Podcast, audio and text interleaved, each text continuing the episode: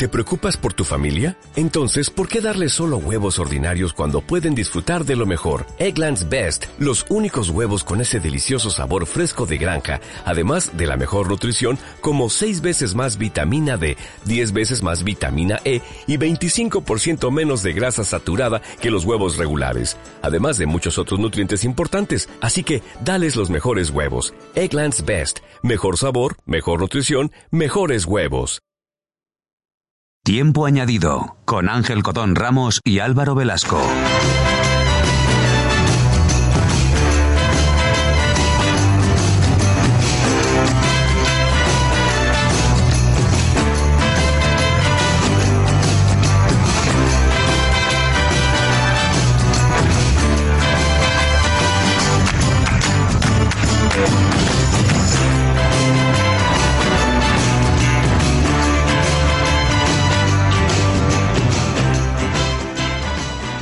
Hola amigos, bienvenidos a un nuevo tiempo añadido. Ya no sé cuántos son, creo que cinco. Cinco, me parece. Sí, sí, cinco, cinco, cinco. El quinto, ¿no? creo que sí, creo que sí. No estoy muy Dicen que seguro. no, hay, dicen que no hay quinto malo. Álvaro Velasco. Hay frases más cargadas de nada. Hay frases de, de cero significado. Está, está muy bien. Sí, sí. No hay quinto malo. Es, es frase taurina, creo, ¿no? Es- eh, ah, sí. Me Ah, parece bueno, que es claro, sí, taurina. puede, puede ser por los toros. Sí, pues son seis toros. Sí, me parece que es como son seis y la... Uy, ¿qué ha pasado ahí? Ha habido ahí un pito. No sé. La frase es que no hay, no hay quinto malo. Habría que ver, habría que preguntar a algún taurino si es verdad o es mentira.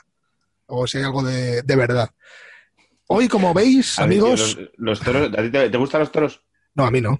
Hombre, a mí el A mí no. animal, el animal como tal, es un animal que tampoco me gusta especialmente, ¿eh? o sea, el toro, pero me gustan más otros animales.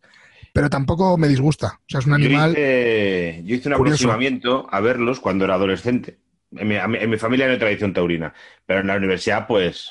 eh, no, más más en la universidad. Y digo, a ver si esto está bien. O sea, no, no voy a entrar a valorar eh, la animalada que me parecen. Pero sobre todo, tío, lo que son, y luego los he visto en directo, tal, son, a mí me parecen muy aburridos. Yo, yo fui a una novillada una vez de niño eh, y me pareció lo más coñazo del mundo. Además, es que no me gusta el ambiente taurino, no me gusta. O sea, casi Bueno, nada. es que tú, tú y yo no pegamos nada en ese ambiente. Claro, casi nada relacionado con los toros.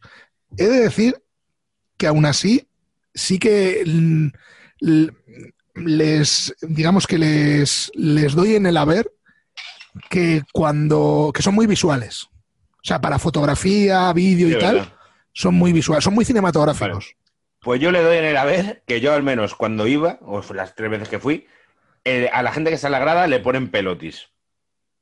Ponen cubatillas ahí gratis. Sí, no, gratis, que polla gratis. En las ventas Ah, me llevo una ah, vez que mi si fuera gratis ya, entonces aquí hacíamos peña taurina. Gratis para nada, pero era un señor que iba con unas botellitas estas de las que comprabas para colar en las discotecas y mm, que yo creo que todavía siguen vendiendo los chinos y tal, y te ponían cubata y O joder, sea, pero eso yo creo que es hasta ilegal.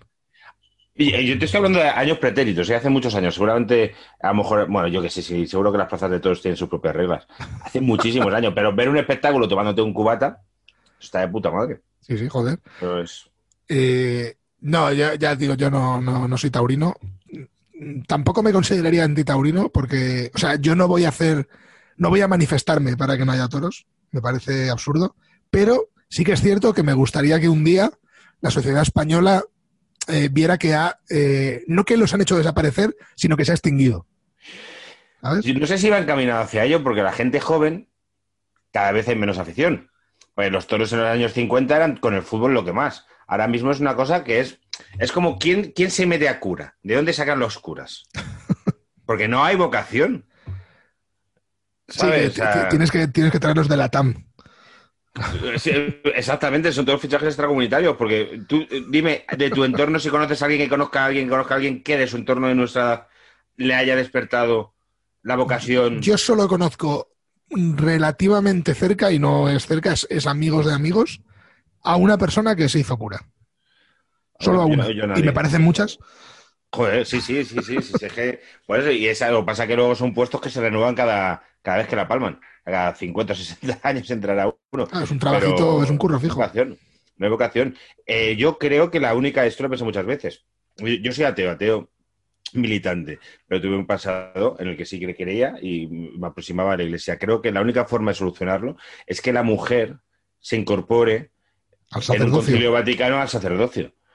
Y dupliques la cantidad de gente, son pocas, pero dupliques por dos la gente que pueda entrar. Menudo marrón hay ahí. Sí, sí, sí, sí, sí, sí. Pero es que estaba leyendo este fin de semana sobre el Papa Francisco y que la, la Uy, qué, fiscal qué- general qué- de- qué fresquito, ¿no? Qué tema más, Sí, más sí, sí, fresquito. sí. Es que este otro fin de semana en casa. Y le- por la fiscal general esta del Estado de Estados Unidos que se ha muerto, que quería conocer al Papa Francisco y tal, eh, porque va por esa... Bueno, va- vamos a hablar de fútbol, tío. Esto está siendo demasiado... Esto para, para un TDC. No hay quinto malo, amigos. Y eso que hoy no nos hemos ido por tiempo de descuento, ¿eh? Hoy hemos puesto tiempo añadido. Tiempo que añadido. es verdad, hay un programa, creo que en, en Asturias, que se llama Tiempo Añadido, pero ya no lo podemos cambiar. Así que ahora mismo hay dos programas que se llaman Tiempo Añadido. Ellos están en la radio de todas maneras, ¿eh? En, en Yo. Asturias. Eh, no son el mismo nombre, pero cuando los de la COPE se fueron, eh, el carrusel y el tiempo, y el tiempo de juego tenían distintos nombres, pero el programa era exactamente el mismo, con los mismos sonidos, con las mismas cosas. Y cuando se fue y montaron el partido, ahora es el partidazo, era el partido de las 12, y el larguero eran el Sanedrín, el debate de los jueves, era exactamente lo mismo con los mismos nombres. Muy rico, ¿no? Era igual, era igual, era igual. Era yo hace, hace muchísimo tiempo que no, que no escucho la radio eh, deportiva, hace muchísimo tiempo. Joder. Sobre todo para cosas de estas de noche. Sí que la pongo alguna vez cuando el Madrid pierde en algo gordo. Ahí sí que me lo pongo un ratito a ver qué dicen mis amigos. Yo escucho todas las noches, o sea, todas las mañanas, todas las mañanas, desde hace años, el partidazo, a nada más levantarme me lo pongo. El de la COPE. La, la SER no sé exactamente lo que hace porque no la oigo. Y mira que curro en la SER en verano y en Navidades y Semana Santa, que estoy en la ventana. Pero espero que no me oigan. Pero no la escucho, no, no conozco lo que hacen. Y a De la Morena, de vez en cuando, cuando la lía, sale algún corte, como cuando fue, no sé si te acuerdas que este año fue un médico y, eh, de depilación láser, amigo suyo, le preguntó que cómo se quitan las mujeres la rata que tienen bajo el sobaco. Se lo preguntó así. o El, fue la- el- el siempre ponderado de la morena. Sí, sí, sí. O fue una boxeadora que se llama no sé qué Pastrana y le preguntó por su novio. Hombre, Pastrana, sí. Sí, sí. Yo que boxeo no Elizabeth que Pastrana, ¿no? Pues le preguntó por su novio, de la morena. Y la tía, bueno, mi novia. Y el otro no entendía. No, vamos a ver, no, no entiendo. No, Joana Pastrana, perdón. He dicho Elizabeth. Joana. Joana Pastrana. Yo era Pastrana. Y a mí el tiempo de juego me flipa. O sea, ¿Y qué, pasó con Pastrana entonces? No, que no entendía. De la morena no entendía lo de que la chica tuviese novia. Cortocircuito. Bueno, que de la morena este año tenía unas maravillosas. Eh, eh, eh, a, a principio de temporada, Grisman. Está mayor ya. Está mayor. Llevaba tatuado unos nueve. Bueno, está mayor, pero hoy he leído que va a ser padre. Bueno, pero mira a Papuchi, el, mira Sí, padre sí. de Julio Iglesias. Con 63 años de sus, eh, tiene una segunda mujer, una segunda mujer que tiene eh, tu edad. Y, y va a ser padre con ella con 63 años. Joder. El, niño, el niño le va a entrar en la uni cuando tenga 81. Bueno, pues nada. Le dará consejos. Le dirá, hola, Y le colocará, bueno, hijo mío. lle- llevaba, le cuento este y termino, eh, Griezmann tatuado Hope en los nudillos. Y de haber dijo algo de eso, ¿eso, ¿eso qué es? ¿Eso qué es? Hope. Y, y luego eh, otra que era que, joder, esta era buenísima. Las repasamos hace poco todos con la libreta de. Oye, pero es Tenía- que de la, de la Morena no es como una persona como muy analfabeta. O es, una, o es una pose. yo creo que mete algunas que no pueden ser una pose. Yo recuerdo una eh, hace ya muchos años, ¿eh? Bueno, muchos años, sí. Cuando yo ya. Bueno, no sé si recuerdas que cuando tenía a Bellán el programa este de por las mañanas, La Jungla, Sí, claro, bueno, yo Había- fui muy oyente. claro, durante una, tempo- durante una época, mira las cagadas que metía, que había una sección que eran cagadas de casi todas de, de La Morena. Pero eran como de. es de- que eso lo siguen haciendo. o sea, de eso, periodistas deportivos. eso que esa sección eh, la siguen. eh, luego, la- eh, cuando él estaba en el Tirachinas, era el radiador que lo hacía el grupo Risa. Y ahora es Viva Fiesta, que es el grupo Risa. Y es por donde yo. Joder, pues es que había una de La Morena que decía, eh, con lo de los usos horarios, no me acuerdo exactamente cómo era, pero por ejemplo decía a las 8 de la tarde en Múnich, ¿no? Sí. Que serán, y si eran las 8 de la tarde en Múnich, este decía que serán las 12 y media en no sé dónde. Claro, y la coña era, joder, que los usos horarios son horas completas. Son las completas. No hay un rat, no hay ningún sitio donde sea hora y media más, hora y media menos. O sea, es que, a- no sé, de la morena además, la manera que hablar que tiene es como de muy de paleto. esa- es la que que ya, no estaba sé si es buscando. pos- ya no sé si es postureo o es así. Tiene parte de postureo, decir, soy de Brunete, el tractor y tal, para generar empatía con los entrevistados, porque el tío es buen entrevistador, es muy buen entrevistador. Pero mira, la que te decía es a Gerard López. ¿Por qué le pusiste Aquiles a tu hijo? Gerard López, soy un amante de la cultura griega. Mi hija se llama Atenea. A ver si vas a tener otro y le vas a poner Obélix. Pues tío, pues esas cosas no pueden ser. Pues dices, quedas como, como un gañán. Y encima empieza a estar mayor, pues imagínate. Sí, tío, está, se le nota, ¿eh? Está mayor, pero se nota más relajado, porque nosotros, eh, yo no sé si Tiempo de Culto escucha gente muy joven, pero nosotros vivimos la, la- la- y yo lo disfrutaba, ¿eh? la, La gran lucha, de la la Morena. pelea Bueno, con bueno, García. eso, eh, estrena Movistar una serie ahora, ¿lo sabes? José María García. Es, es- son trasuntos de José María García y de la Morena. Se Hostia, llama Los Reyes que- de la Noche. Eso hay que verlo. está grabando, creo que se estrena en 2021. Esto, Paco ¿Cómo no se me ha ocurrido a mí esa serie? Pues tío, tiene una pintaza. ¿Sabes quién hace de García? ¿Quién puede hacer de García? En, hostias, ¿quién puede hacer de García? Un, de, hombre, de su, un- de su un joven- trasunto. un joven trasunto de García podría ser retuerta, pero mm, soy No, consciente hombre, de que no. Muy joven tendría que ser. Muy joven. Cuando estaba en el diario Pueblo. ¿eh? Un José María sí, García en el sí. diario Pueblo lo podría hacer Dani, ¿eh? Dani Retuerta. Son del mismo tamaño, más o menos. Sí. No, Eh, Gutiérrez, Ja- es Javier Gutiérrez. claro, el que hace de todo. Es que no, de no todo, podía ser otro. tiene- tiene un- eh, y luego el Los, trasunto de los la Morena- 1.60 que hacen de cualquier. Los 1.60 de protagonista son Javier Gutiérrez, siempre. Eso es. El trasunto de, de la Morena es Miki Esparvé, porque este no lo ibas a adivinar porque no tiene mucho Miki Esparvé hace de la Morena. de su trasunto. Es que, claro, no son. Ya, bueno, no, pueden- sí, de, que será de la, de la Torre. Claro, se pueden tomarse. Y luego había una actriz. José. María Fernández, Ju- Ju- Juan María Fernández y, y- y de la Torre. Son, ¿no? Los Eh, personajes. Eso, ¿eh? Y luego había eh, eh, una actriz que, si la encuentro, te lo digo, que hace de el trasunto de Encarna Sánchez. Uy, qué rico todo. Pero bueno, eso, es, eso, es un- eso tiene muy buena pinta, ¿eh? Sí, sí, sí. Es de los creadores del cuerpo del cuerpo de élite. Eh, Javier Eh, Gutiérrez esa- esa no- interpreta a esa- Esa no tiene tan buena pinta. Eh, Bueno, yo- no está, no está mal. Luego, Paco el Cóndor, en vez de ser de la Morena. Que eh, todo el mundo José sepa que Álvaro, Álvaro tiene amigos ahí. Pero yo, como no tengo amigos en cuerpo de élite, os digo que es una mierda. No, no, no. En, en cu- en Cuerpo de Élite, el único que es colega es Robert Bodegas, que sale en la peli. En, de, de- de los guionistas, Adolfo Valor y Cristóbal Garrido, a Cristóbal le conozco y, y poco más. Pero me gusta poco meterme con guionistas eh, compañeros porque me pueden dar, dar trabajo. A mí, como no me lo dan. Entonces, Cuando me den, cuando me den, me callo. Cuando te den- A, a ver, eh, a lo mejor si no te callases, si te callases ya te lo darían, tío. Pues es como la, la...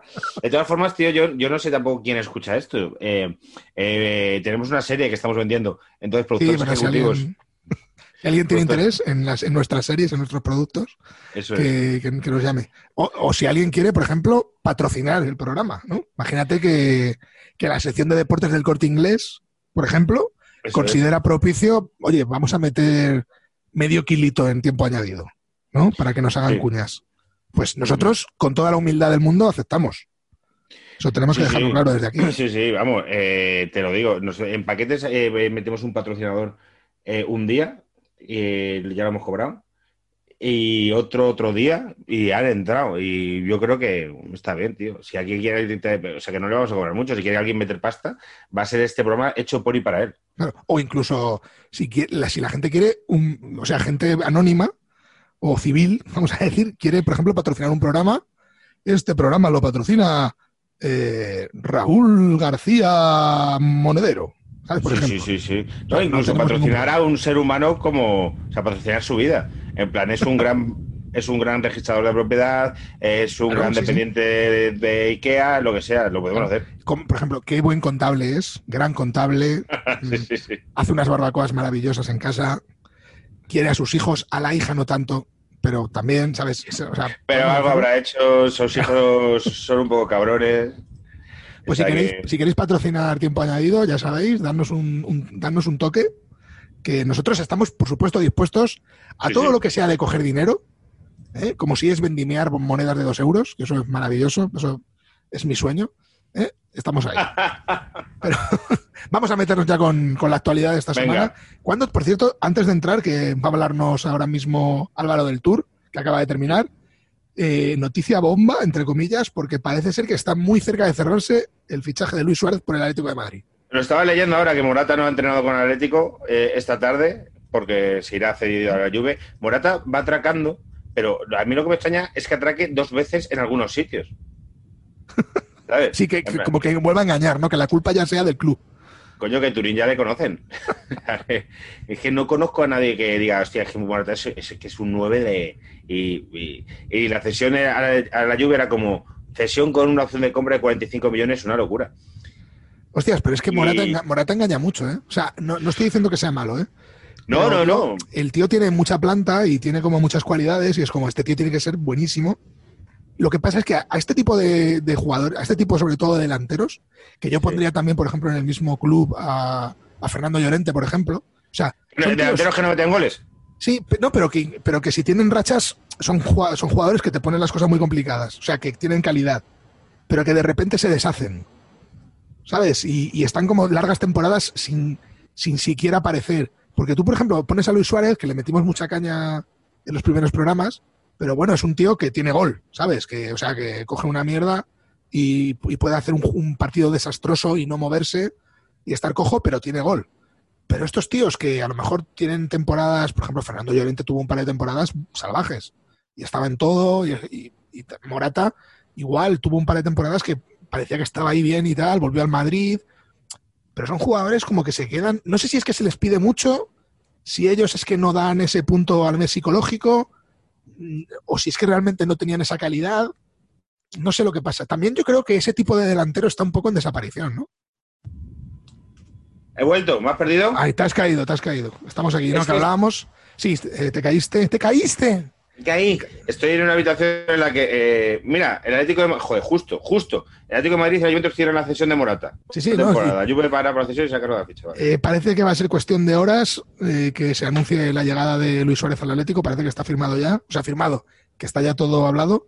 Y además, el único problema en teoría que había con el fichaje es que, como no le podía pagar el Atlético en teoría lo que le pagaba el Barcelona, Sí, y encima había traspaso y tal, Luis Suárez tenía que rechazar parte de la ficha que le quedaba de cobrar por el Barça y no sé qué hostias.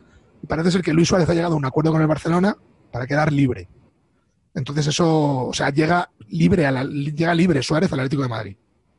Con un friquitazo y bueno. Yo, tío, eh, eh, en, en tiempo añadido, cada vez me siento más cómodo porque veo que cualquier. va- Vamos buscando el límite y cualquier cosa que decimos no va pasando la línea, ¿vale? Entonces voy bien, igual que en paquetes, cada vez que se ven un poco los colores, entonces aquí cada vez estoy más a gusto para poder decir lo que yo quiero. Entonces sí que puedo hablar del asco que me da Luis Suárez y de, y de, de- es que, tío, es que, es que no puedo con él. Es que es, tío, es que es, eh, eh, es muy bueno, ¿eh? Y ha sido muy bueno, aunque ahora creo que está gordo. Pero para. Es, es su forma de jugar, escupiendo. escu- un tío que escupe a la gente. que A mí eso me parece. Bueno, pero ju- también hay que reconocerle también que lleva, que lleva unos años ya sin montar ninguna de aquellas. ¿eh? De ni morder, ni escupir, o sea, Sí, lleva ¿no? Eh, eh, por lo visto, el tío fue al psicólogo y tal, y, Sí. y, y ayudaron, porque, claro, al final neces- eh, necesitaba un psicólogo deportivo. El tío no, no era capaz de gestionar Sí, sí, sí. el, Le obligó la FIFA, creo, además. el- eh, con el mordisco que era el tercero, es que era el tercero que pasaba, el mordisco que le pega a. a- joder, ¿cuál es el tercero? Al jugador italiano, no recuerdo, creo Sí, que era. a- era joder, al italiano, es verdad. Eh, ¿A Bonucci era?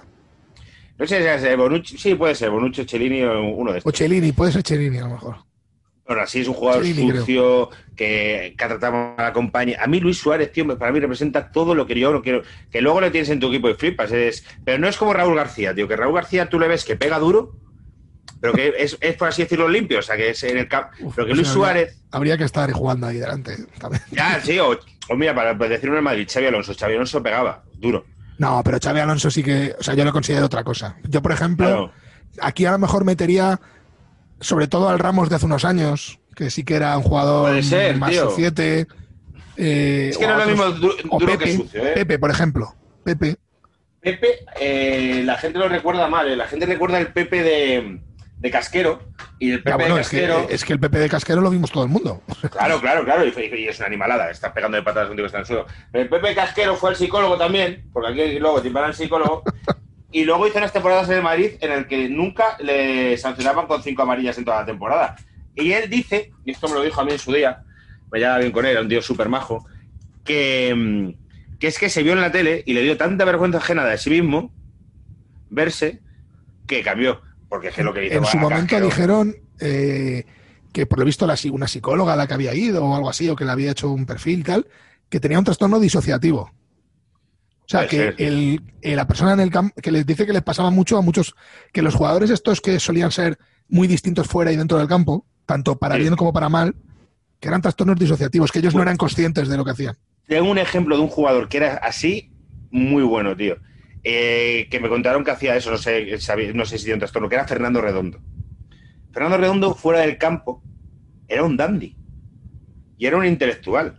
Sí, hombre, sí, pero no, pero no me refiero tanto a eso, sino a la manera, a ser, por ejemplo, claro. muy agresivo o muy sucio y, por ejemplo, fuera del campo, ser una persona eh, de imposible. ¿no? este, este dentro del campo, lo que le pasaba a Redondo es que mutaba y, por ejemplo, se Redondo se lesionaba mucho. ¿Por qué? Porque le pegaba mucho. ¿Por qué? Porque hacía mucho trash talking. A Bebeto le llamaba come pastos. A los jugadores de estrella los llamaba por el número para tocarle los cojones. Eh, decía a los jugadores que ganaba más que ellos. cosas así. Me molaría eso, ¿eh? Coger, a, por ejemplo, a Cristiano Ronaldo, que es así un, tío con ego, vamos a decir. Sí, ¿Qué, número llevaba? El 7, ¿no? El 7. ¿7? ¿7? Claro, claro. Y eso le... Eres muy guapo, 7. Eso lo hacía Redondo, aparte de su juego con los codos, que todo el mundo recuerda. Los coditos, los coditos de Redondo era. cuando jugaba con los brazos, con los brazos. No, de hecho lo decían. Ahora que ha cambiado la norma y los codos están muy castigados, Redondo, no sé quién lo dijo hace no mucho, hace un par de años, que tendría muy difícil jugar en el fútbol de ahora por el por los codos. Tendría que cambiarlo de los codos porque joder, Redondo era un, canteo. Porque en esa época también estaba Hierro, pero Hierro fuera del campo también era un poco parecido a dentro. Pero el caso de Redondo era Era, madre mía. Y luego Redondo, me, jode mucho Redondo. A mí me gustaba mucho, mucho, mucho. Le recuerdan más por el taconazo que hizo en Manchester con un juego que no tenía nada que ver con él, porque Redondo era un jugador completamente horizontal, era muy poco vertical. Y en, esa jugada hizo esa maravilla, pero es no era lo que solía hacer Redondo. Redondo hacía otras cosas. Me, me, gustaba, mucho. Al final siempre terminamos hablando de fútbol más de nuestra, de nuestra época, porque es cuando más fútbol ves, porque es cuando no tienes que trabajar y cuando más te puedes tocar los huevos. Bueno, lo, lo que hay que decir es que si al Atleti le, le, sale gratis Luis Suárez, yo creo que no está mal el fichaje. ¿eh? Para un par de temporaditas. Si consiguen hacerle correr. Es que a ver cómo llega. Eso hay que verlo. Eso lo tengo que, ver con estos ojitos. Es que es eso, tío. Es que tienen que ponerle. ¿Lo ficharías en el Fantasy? Joder, yo lo he fichado casi todos los años. Luis Suárez lo tuve el año pasado y el anterior. Y eh, no, el año pasado no lo, eh, lo, terminé vendiendo antes del parón pero el anterior sí que lo tuve. Eh, yo juego al Futmundo, porque da muchos puntos, porque luego es que mete muchos goles el hijo de puta. Porque el Barça mete muchos goles, el Atlético y, y hasta este año daba también asistencias. Que bueno, eso, eso Messi es el número uno en puntos, porque claro, te hace un partido malo y te hace 21 puntos. Sí, sí, sí. es como, joder, ha hecho como todo mi equipo, el hijo de putas. Sí, sí, sí, total. Pero bueno, veremos. Bueno, vamos con será el, el, fichaje de Luis Suárez, se anuncia a lo largo de esta grabación. Mira, pues muy interesante. Sí, si sale el fichaje lo decimos, aunque este programa no es en directo. Pero bueno, lo decimos porque, porque queda bonito. Claro, claro, sí, sí. Salta la noticia. Primero en tiempo añadido. bueno, vamos con el tour. Ha acabado el tour, un tour seguramente poco interesante para la mayoría de la gente, como viene siendo el ciclismo en los últimos tiempos. Pero con un final muy, muy chulo, tío. Yo lo he visto un par de días, bueno, he visto más, pero un par de días sí que he visto las, las etapas y tal. Sigo sin entender el rollo este de poner los finales en alto, o sea, las etapas de montaña con 30 kilómetros de descenso, por ejemplo, para acabar. Eso no, no lo entenderé nunca. Pero bueno, por lo menos ha tenido interesante y emocionante el desenlace. Cuéntanos un poco qué ha dado de sí este tour en el que solo conocemos a Mikel Landa. Eh, el landismo, lo que llaman, el, viva el landismo. Pues el Landa este año, quitando un día, apenas se, se, la ha visto. Era la primera vez que Landa iba, iba de, líder, claro, sin tener que compartir galones y tal, y yo creo que no ha dado, no ha dado la talla. Eh, hay veces que ya dices, bueno, pues eh, hay jugadores, iba a decir, corredores que no están para, y yo creo que Landa realmente nunca ha estado como para competir por el Tour, pero bueno, eso es una, una cosa mía. Y lo bonito es que se decidió todo en la última etapa en una cronoescalada en la que un esloveno de 21 años le ganó el Tour a un esloveno de 28 y este esloveno se llama Pogachar. Pogachar. Eh, Pogacar se escribe. Yo leía Pogacar hasta que la tele te das cuenta que es Pogachar. Pogachar. Pogachar. Pogachar. Pogachar. Recuerda que las Cs balcánicas son ches. Ches, sí, chescas, ¿no? Chesca. Claro, chesca. Y esto y estuvo eslavas, bonito. ¿no? Polacas, o sea, polacas. Eh, balcánicas y eslavas. Y lo que a mí me, lle- me llama la atención de esto es que, bueno, básicamente voy a contar una cosa que se ha contado en otra radio y a mí me ha llamado la atención, pero para quien no escuche la COPE, que seguramente serán muchos los que no escuchen la, la radio convencional. El director del equipo de, de Pogachar, que es Machín, que sobre todo, no sé, la gente se acordará de cuando dirigió a Saunier Duval aquí en España. Y cuando cantaba, lo de Angelitos Y, Negros. Angelitos Negros, efectivamente, sí, sí. Y, y porque... Espera un momento, espera un momento. Esa para, esa para mí. ¿Cómo era el chiste este de la máquina de fabricar Antonios, no? Sí, la, la Antonio Machín, ¿no? Machín, madre. Bien, bien. Eh, eh, pues, pues contaba, porque decía Juanma Castaño, joder, qué bien la tapa. Y dice, no, no, esta tapa, hace tres meses, nos vinimos, cogimos un hotel al lado, la hicimos, traímos al chaval, trajimos también a, el experto en contrarrelojes del equipo, un tío que ha sido campeón del mundo con reloj para hacerlo con él, eh, trajimos a sus masajistas, a fisios, estuvimos aquí muchos días haciéndola. El cambio de bicicleta de, de la cronoescalada lo hicieron seis veces durante esa concentración, entonces ya lo tenían totalmente ensayado, tal. Entonces, es la contrarreloj y dices, ¿cómo es que este tío le ha metido dos minutos, dos minutos a Roglic, que era el máximo favorito? Sí, vamos a decirlo para quien no se haya enterado. Le han, ha sido Roglic líder casi todo el tour, Sí, bien además, y este le ha levantado eh, la- en, la, en la cronoescalada esta, la contrarreloj, eh, el tour en la última en la última etapa, vamos a decir, no en la última etapa que es la, la de llegar en plan paseo, pero en la última etapa competitiva, vamos Sí. a decir, le ha levantado además al final de al final de la crono. necesitaba dos un minuto y le, y le sacó dos. Eh, que yo lo de la última etapa siempre he pensado que podría ser. ¿Qué mierda es esto de que, que compitan? O sea, si tú estás a 20 segundos de. Ah, yo también, eh, yo, yo soy también partidario. Claro, si estás a 20 segundos de uno, coño, pues, pues puedes sacárselos. No, además Eh. creo que creo que no hay ningún tipo de, o sea, puedes hacerlo. De Es hecho, un pacto entre caballeros, una cosa no escrita. Antes, antes se, se corría. Lo que sí que es Sí. cierto, eh, creo que dicen que cuando hay distancias muy cortas, hay tensión. ¿Sabes? Claro. Pues hace un par de años creo que fue que sí que estaban segundos. El- era como, bueno, cu- cuidado porque puede haber ataque y tal. Y no era una. Era, o sea, no daba todo el mundo ya por hecho que iba a ser un final bonito de estos de, de entrar como entran los equipos ahí abrazados. Porque de hecho, joder, yo recuerdo que era, era como era como el sprint gordo de, del año. Sí, era como sí, sí. Un, día guay, ¿no? Y yo entiendo eso de, oye, si te sacan 20 segundos, lo que pasa es que es muy difícil. En una etapa como la última, con un ataque de mierda en un llano, En un llano totalmente, sí, sí. claro, sacarle. Pero de ahí a no intentarlo, ¿sabes? Por ejemplo, que, mm, eh, eh, Schumacher, por ejemplo, ¿qué haría? Pues cogería a todos los de su equipo y los tiraría contra los del otro equipo, ¿sabes? Sí. A 15 Sí, sí. kilómetros de la meta Bueno. para intentar sacarle. Hace poco reconocieron eh, Bar- Barrichello que en, en Mónaco, en una carrera de tal. ¿Fue Massa que lo Massa, ¿no? Yo creo que creo que Massa. Barrichello, pero vamos, puede ser más. Barrichello, es que ya no me acuerdo, hace tanto tiempo también. Que hace poco, contó en una entrevista que una que hicieron en Mónaco Alonso eh, Joder. para sacar una bandera amarilla fue, fue así. Pero eso lo, vi- lo vimos todos, yo creo. Ya en Sí, su sí, momento. que- joder. Aparte que ya lo había hecho antes Schumacher con Villeneuve. Hombre, sí, La- sí, la esa, esa a mí me pilló de pequeño, tío, yo no la recuerdo. Pero luego de leer de ella y de verla en, en YouTube, de, bueno, para la gente que no lo sepa, en la última carrera llegaba a cinco puntos o tres puntos por delante de los que fuese Schumacher, de Villeneuve. Y, y Schumacher, si me hostio contra él, sumamos cero los dos. Y lo que pasa es que se hostió mal, se hostió el solo. Sí, Y ganó le Villeneuve. quitaron. Pero vamos, que Villeneuve. lo- ah, yo, me yo me acuerdo porque aquel año la Fórmula 1, desde la muerte de Senna y tal, era como una cosa que aparecía y desaparecía. Era como, ¿sabes? Como una isla evanescente. Entonces no, no era muy interesante. Pero ese año justo sí que hubo. Era como la gran rivalidad Villeneuve con Schumacher y estaba en todas partes. Nos lo querían meter también ahí por la boca como un pavo. Entonces, esa final, ese- esa carrera final sí que tuvo mucho ruido. Entonces yo sí que lo recuerdo. Y es que se tira por él. Lo que pasa es que no, le- da.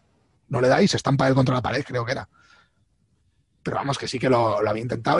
Y aparte, la de Alonso sí que, era, sí que es cierto que era más difícil que le saliera bien, porque Alonso tenía prácticamente asegurado, eh, no asegurado, pero era muy difícil que se le fuera. Y decían en su momento que Schumacher lo había, propuesto, lo había, lo había propuesto casi como una especie de broma. ¿Sabes? Ya, joder con la broma. ¿Sabes? Pero bueno. Eh, bueno, eh, entonces básicamente Eso se, sí se basa en una buena preparación. O sea, estaba todo preparado. Sí, sí, sí, sí, pero muy, muy, muy preparado. Y cuando lo contaba Machín dices, joder, macho, es que, es que claro, la- las cosas no salen de la nada. Estos tenían súper, súper, súper preparada esa etapa porque pensaban que eh, podían llegar a esa etapa con, con posibilidades de, de ganar. Que es un equipo, que es un equipo que es el de Emiratos Árabes Unidos, es del país, y además contaba, bueno, aquí eh, no va a haber problemas en pagar los sueldos que haga falta porque este es el equipo de un país, es Emiratos Árabes, que es el equipo más famosos, y aquí si se enamora de un ciclista como diciendo, a este tío el año que viene le va a poner sus 5 millones de pavos, que es lo que cobra Sagan, sin, sin problemas. 21 años tiene el, el chaval. Es como, eh, este, este año ha habido como un salto generacional con Van Aert, Ebenepoel o, mm, o este Pogacar, que son chavales de ya pues finales del 90, nacidos finales del 90, toma el relevo generacional de los nacidos en los 90, que son gente que no nos ha enganchado, que tomaban el relevo generacional a su vez de los Contador eh, y, este- y los Froome y esta generación, que eran los, últimos yo creo que engancharon al gran público. Y ahí ha habido como un salto entre Froome, que ganó cuatro tours, y los de ahora que pueden enganchar, que no han terminado de enganchar a la audiencia, pues por cómo ha sido el ciclismo, eh, los tours, cómo se está cambiando todo, lo que hablábamos el otro día, tampoco vamos a dar mucho la chava con eso, Sí. pero el, el ciclismo de los potenciómetros, de los vatios, de... porque está la, cien- la ciencia del deporte está tan avanzada que las distancias son tan cortas y tal que, que es muy complicado. O sea, es muy complicado sacar distancias de minutadas que metía antes, eh, siete, eh, cinco minutos que metía Indurain en una crono. Que nunca se dopó Indurain. La verdad Hay es que es, un po- es complicado, ¿eh? es complicado. Sí. Y, y- y- y más aburrido, pero bueno. Ahora viene, son los mundiales este fin de semana en Monza, que es eso sí que es una planada, pues un circuito, vamos, ya ves. Y, y luego, pues el Tour, el Giro y, el, y la Vuelta, que los iremos siguiendo, que coinciden en una semana, o sea que los que vayan, unos van a ir a un sitio y otros a otro. Bueno, eh, eh, el tour terminado, mm, ahora viene la, vuel- eh, uy, la, la vuelta, sí, la vuelta y el giro, ¿no? Vienen juntitos, sí, sí. además se solapan, dijimos el otro día. Sí. Eh, y el otro día tuvimos primer test de cara a Roland Garros, que se va a jugar este año al final, parece ser. Est- estoy leyendo que acaba de dar positivo una tenista. Uy, pues. que ahora, que- la van a apartar, a ver, a ver lo que van a hacer, pero sí, en teoría. Vamos a ver. Sí, Sí, bueno, lo, lo más sonoro del mundo del tenis ha sido el nuevo mosqueo de Djokovic el otro día, que partió una raqueta. Y la, que- elimina- que- la eliminación que- de. que llorica Nadal. es. Que, que, que- que yo, Sí, pero- yo- llorica. Le está yendo como muy mal el rollo este. Lleva un gurú, que además creo que es español. Es- el tío tiene una- un tío de Marbella que es como una especie de coach. O sea, que es, es entrenador de tenis y gurú New Age. Sí. Las dos cosas, ¿no? Es un poco ese rollo al que juega. Es que es una cosa muy rara, es, que es un tío muy raro. Es de estas cosas de, de Pepe y Maz se llama, el gurú que captó a Djokovic. Eh, eh, es un tío que promueve una cosa que se llama la religión del amor. ¿Sabes? Hostias, es un poco también como, como Romano Aspas, poco Sí, tío. Además es que estos gurús van vestidos muy parecidos todos. Pelo largo tipo Kakeminuesa o tipo, tipo Pipi Estrada. eh, pecho descubierto. No mucho pelo, pero tampoco poco. Mucha ropa blanca. Mucha pulsera en las... eh, de- para que se vea que han viajado mucho o que han ido a muchos sitios tal. Tienen mucha y- vida interior, Y mucho bronce. que pueden canalizar su animal interior también. Sí, sí, sí, sí, eso es. Son todos, tío, unos engañamierdas, tío, y es, que- es que unos sacacuartos. Que precisamente esta mañana estaba hablando yo con, con un colega de esto. Está- estaba hablando esta mañana con uno, con un gurú, No, no, no, no. Es, que lleve mi carrera. Hemos estado hablando, eh, es que había un jugador del Juventud, y es que no recuerdo el nombre, que ha montado una historia que es como la dieta 80-20, entonces tú le mandas pasta todos los meses y él te manda como unos mensajes de apoyo eh, emocionales, entonces lo que hace es que crea una dependencia, pero si quiero te creas que tengo una, mi tía está metida en estas mierdas, y que dijo que, apunta- eh, que, que me- que apuntase a esa dieta, yo digo que sí dieta, pues yo voy a un dietista que me dice cómo tengo que comer y intento comer La dieta de pagarle a un tío para que te mande mensajes de apoyo. Claro, claro, claro. Y, y- y generar una dependencia emocional y, y una especie como de grupo de gurús. Bueno, una cosa, es una cosa de locos, eh, pero eran como 100 pavos al mes lo que le pagaba. Joder. Y decía, "Ya, es que he perdido mucho. Pues claro, en plan, te manda una dieta que básicamente consiste en, eh, en hacer ayunos de, de- de- de varios días. O sea, cosas que puedes perder peso, pero no son sanas. Pierdes un montón de masa muscular, etc, etc. Bueno, es- estos, estos eh, mierdas, porque son unos mierdas, estos engañabobos, tío, que buscan en gente vulnerable, que pueden, que, que- que tú o yo podemos ser gente vulnerable en un momento dado, que te deja una novia o estás jodido por lo que sea, por tal, estás vulnerable, te engancha uno de estos y es que te funde la pasta. Bueno, bueno, Pues, eh, Muy interesante. o sea, es que, es que me parecen, tío, todos estos, no, no te hablo de solo de los coaches y, y eso, sino te hablo de los que ya son estafadores. Lo que, no, lo que no entiendo con Djokovic es que, por cierto, ha ganado en Roma, eso también hay que decirlo, o sea, que la ha montado, pero ha ganado, es a nivel deportivo, bueno, le está yendo, yo no creo que le esté yendo mucho mejor, yo creo que como mucho igual, o sea, él ya ganaba, o sea, este tío no le ha hecho ganar ni nada por el estilo, pero sí que le ha empeorado un poco la imagen, yo creo, porque las está armando muy gordas. Bueno, lo que armó, la que armó con el tema del El virus. coronavirus. Sí, claro, claro. Vamos, eso es de mamarracho total y, o sea, yo creo que no le está yendo nada bien el asunto, de, el asunto del gurú, pero bueno. Eh, Nadal lo eliminó el argentino Diego Schwarman, que es el que ha, el que ha perdido la final con Djokovic. Djokovic, sí. Y en principio, bueno, a ver, a ver qué pasa. Eh, pues al final Nadal en tierra es muy difícil de ganar. O sea, esto es casi una noticia eh, en sí misma. O sea, yo creo que tiene la suerte de que la sorpresa ha venido, no ha venido en Roland Garros, por lo menos. Eh, nada, ya hace años que no gana todos los torneos de tierra. Tal. Sí, bueno, a ver, los años van haciendo mella también. Mira, si no, solo hay que verle el pelo a Nadal, que a ver si solo pierdo pelo yo, amigos. Lo que pasa es No, que es cierto que las remontadas son lo suyo. ¿Eh? porque, porque está remontando ahí a muerte, sobre todo el pelo. Sí, tío, además es que parece como que se le caía, rollo Simeone, que eh, se cayó de, de- de- el Simeone es que se cayó de delante, se lo puso y ahora se le está cayendo de detrás. Entonces, a Nadal igual, pero bueno, nada, si, si, si quiere, o sea, Nadal, pues se lo Además, si tiene dinero, se lo puede permitir. A mí me parece Eh, bien. Na- Nadal puede hacer para mí, y mira que, que es la, la- Nadal representa la antítesis y las. eh, y- o sea, todo lo que no me tal, puede hacer lo que salga de la polla porque considero un semidios. Y no deja de ser un, un pijo de derechas, que es justo lo que eh, es lo contrario. Pero Na- Nadal. Ah, yo, yo el problema que el problema que yo tengo con Nadal eh, cuando era un chaval me volvía loco ahora me pero no no hablaba pero no por lo que dice ¿eh? a mí me da igual que sea de derechas o de izquierdas o de lo que quiera yo el problema que le veo a Nadal y no más no solo no solo a él sino a la gente que lo idolatra pero no como no deportivamente sino a la gente que lo idolatra como imagen como símbolo Sí. es que es un cuñado. O sea, realmente es un cuñado. O sea, no es un tío que diga, "Joder, es que es un gran emprendedor. No, no, es un cuñado que es un tenista. Es un tío que le pega a una pelota con un, con un palo, ¿sabes? Y, parece ser que ahora mismo, no, es que, joder, hay que escuchar a este tío, ¿eh? Hay que escuchar a Nadal. Que mira, ahí viene Nadal, vamos a escucharle a ver qué dice. No, no, tío, es un tenista. Ojo que puede, tiene todo el derecho a opinar como cualquier otra persona, y, pero yo creo que hay que darle el valor que a cualquier otra persona. Ojo, que me hable de tenis y me hable de ganar cosas y tal, vale, ahí sí. Eh, A mí, a mí no me parece que mal que la gente opine, tío. Quiero que por no, no, no, es, es lo que te digo, que a, que a mí me Claro. parece perfecto. Si el problema está en la gente que dicen, hostias, es, que aquí hay un señor, yo qué sé, imagínate, afortunadamente también es cierto que Nadal no es muy propenso a dar discursos ni a hablar. O sea, eso también hay que ponérselo en su, en su haber, no en, no en su debe. Pero sí que es cierto que con algunos temas, yo creo que es un poco cuñado, pero porque da opiniones de cuñado. Y ojo, no- cuando digo opiniones de cuñado no me refiero al sesgo político o social que tenga, sino a decir cosas en- con el rollo este de yo creo que y decir el sentido común, porque al final el sentido común te lo dicen los de un lado y los de otro. Y, o sea, eso no puede ser sentido común. O sea, no sé si me estoy explicando. Que, un- que uno de izquierdas puede ser tan cuñado como uno de derechas, quiero decir. Sí, hombre, sí, sí. O sea, que eso no, no, no tiene ningún tipo de implicación el sesgo que pueda tener, que yo tampoco, que, que, por ejemplo, no creo que Nadal sea una persona excesivamente de derecha, sí que tiene una, al final es un pijito de Mallorca y tiene pues una vida a lo mejor más conservadora, porque es de un estrato social más alto y tal, pero bueno, no, no tiene mensajes, no sé, no tiene mensajes de Vox, ¿no? O de ese tipo de cosas.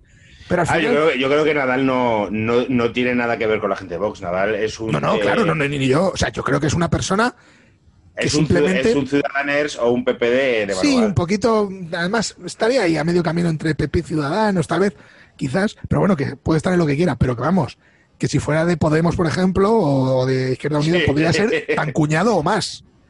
Que los hemos visto también. Me refiero que tiene como actitudes de cuñado a la hora de hablar, pero sobre todo por la gente que lo sigue. O sea, Nadal mañana llega y dice, no, no, es que además dice obviedades, ¿sabes? Porque no, y parece que está, que está descubriendo la fórmula de la Coca-Cola. Dice, no, yo creo que eh, tendríamos que tener más cuidado. Hostias, Nadal, que míralo que inteligente, ¿sabes? Como no, tío, ha dicho que tenemos que tener más cuidado, claro, claro que sí. O sea, entonces a mí las actitudes de gurús que dicen cuñadazas me tocan un poco los huevos porque la gente es como que les da muchísimo valor. Pero eh, me hace gracia porque eh, ¿qué si no este programa? Claro, pero nosotros no, pero se supone que nosotros no somos gurús. O sea, nosotros no- somos, a ver, no- no somos partimos de la premisa que esto es, un- estos son dos cuñados hablando de, Claro, hablando de la barra del bar. que no somos gurú ni somos nadie Claro. y eso, eso estamos de acuerdo los dos y eso nos hace poder tener la, autori- la, la autoridad moral para Somos decir gente- cualquier cosa. Somos gente que no se nos puede tomar en serio. Tenemos Eso unas, sí tenemos, un, tenemos un pasado, estamos cercanos al humor en todo momento. Sí, O sea, sí, eso sí es verdad. Hacemos el programa en personaje, metidos en Eso sí es verdad. Tío, bueno, a mí Nadal he de decir que siempre me ha gustado mucho. ¿eh? Yo siempre he sido A muy mí fan sí, de yo, él. yo Son además, qui- una- 15 años, tío, viendo partidos de Nadal. es- uno, de los, uno de los momentos que yo más he disfrutado eh, fue el primer Wimbledon que le ganó a Federer, Joder, que duró una- horas y horas porque se paraba el partido, Sí, volvían y tal. sí, sí. Y yo soy, Eh, Creo, creo Muy que de es el Federer, segundo, ¿eh? ¿eh? Creo, creo que es el segundo Wimbledon. me parece que el primero, seguro. ¿eh? O el Creo que el primero puede primero. ser. Ahora- el primer ahora- Wimbledon, no la primera vez que le gana, sino el primer, la primera vez que le gana Sí, sí, sí, sí. Na- Nadal ha ganado Wimbledon, ¿no? Sí. A Federer y...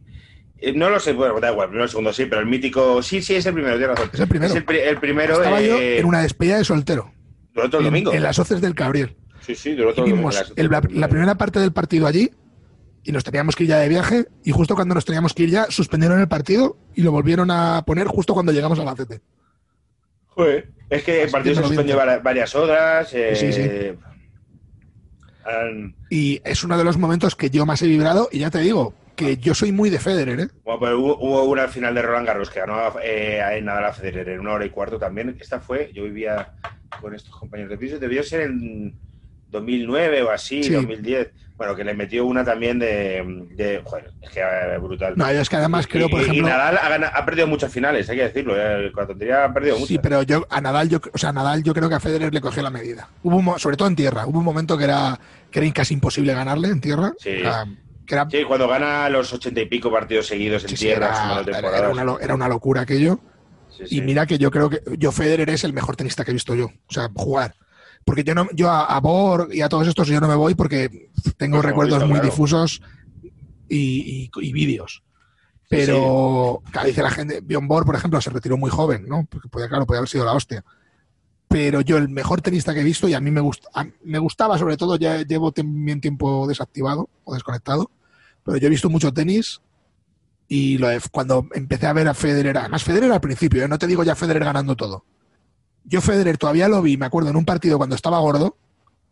Eh, no es, sé que, si te acuerdas. eh, es, que, es que siempre ha tenido uh, pancillas, sobre todo cuando era más joven, porque nunca, él siempre lo ha dicho, nunca le, gustaba, le ha gustado entrenar, de hecho ha estado muchos años no, sin Ahora vago de mayor, de mayor ha contratado entrenadores, pero él durante muchos años en su carrera no, no tenía entrenador. Si yo te digo cuando perdía, al principio, Sí. eh, yo me acuerdo de verlo jovencillo y tal, y era mucho más ancho, mucho más, no gordo, pero mucho más, con, un, con otro cuerpo, eh, y muy vago, tío, muy vago, y perdía. Pero lo que pasa es que le veías una calidad, Sí, tío. es que era como, tío, este Sí. tío es buenísimo, lo que pasa es que La es un vago de cojones. todo esto. Sí, sí. Hasta que lo cogió el entrenador este que tuvo, que era un poco señorita Rottenmeier, y lo puso así, y lo puso como un palo. Que terminó echando y tal, y le, sí, seguro que terminó echando, sí. Eh, lo de Federer es que es la elegancia, tío. Es decir, este tío es, es otra cosa. Es otra cosa. No, no- parece que no corre y llega a todo. Y esos años de Nadal Federer fueron maravillosos, tío. Una, una Sí. cantidad de partidazos. Antes, antes justo de la llegada de Djokovic, que ya eran tres, pero la, la de Nadal Federer es que eran unos partidos, tío. Eran Sí, sí, Además, es que hubo una cosa muy guay. Mira que a mí me gustaba esa manera de jugar, sobre todo cuando jugaba yo. O sea, cuando jugaba yo algún partidito, eh, porque mola mucho el rollo de saque y volea. Pero es que eh, Federer y Nadal consiguieron eliminar un poco el mundo este de los grandes sacadores. ¿Sabes? Que llevábamos Bueno, unos años. bueno, de, de los grandes sacadores, Federer. No, no, pero me refiero a los grandes sacadores de velocidad y altura. Sí, ¿Sabes? A sí, los tíos sí, estos de Andy- 2 metros, Andy- 1,90. Andy Roddick. Sí, no, pero ni Roddick. eh, ¿Cómo se llamaba? El Corda, por ejemplo, Sí. o el, o el- o el australiano aquel. ¿Sabes? Había como varios, varios jugadores que su juego se limitaba a pegar unas hostias desde el saque, porque eran altísimos, y luego a volear, pero no jugaban una mierda. Me, Filipousis. Phil- australiano. por ejemplo. Había varios y, y era como, tío, estos tíos mola, pero mola hacer eso cuando sabes jugar al tenis. Por ejemplo, saque y volea de Federer sí que molaba. ¿Sabes? Porque cuando no le entraba, al final jugaba una jugadita, se iba atrás.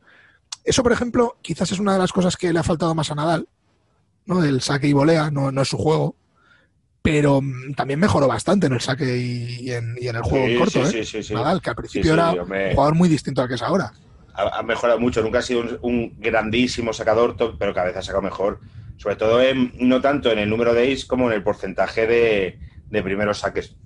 Y una, cosa que, alto. una cosa que yo creo que le ha perjudicado a Nadal es, le- es, cierto que gran parte de la importancia de Nadal viene del corazón y del físico, o sea, de, Sí. y, de la cabeza, de mantenerte mentalmente ahí, Sí. pero esa imagen de fisicidad yo creo que le hace parecer peor jugador.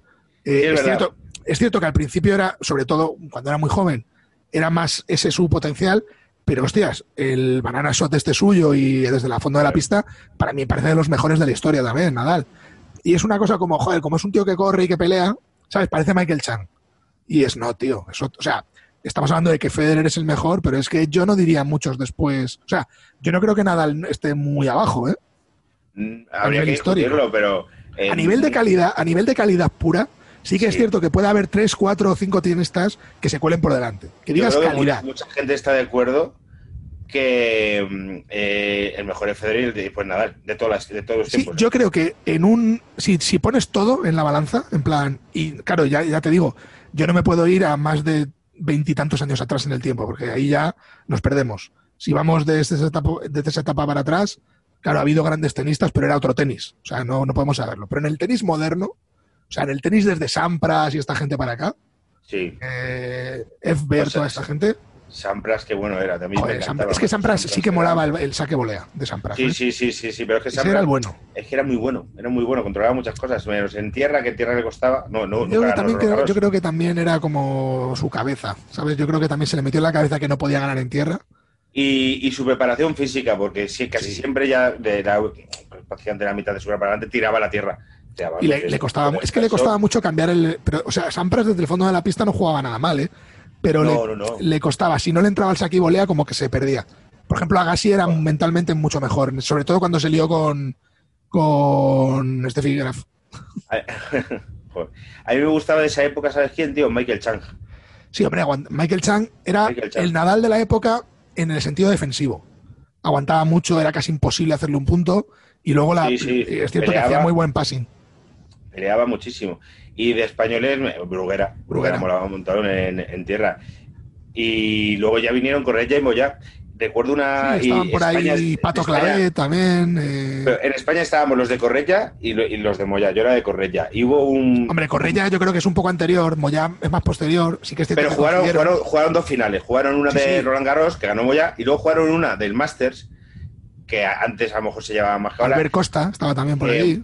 En esta final empezó ganando Moya 2-7 a 0 y le remontó Correia 3-2.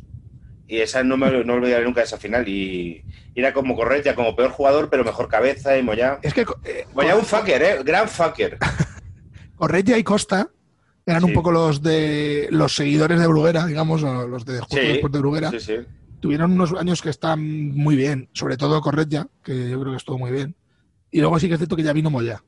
Que Moya encima vino con el aspecto este de surfero también que tenía, con el pelo largo y alto y toda la hostia.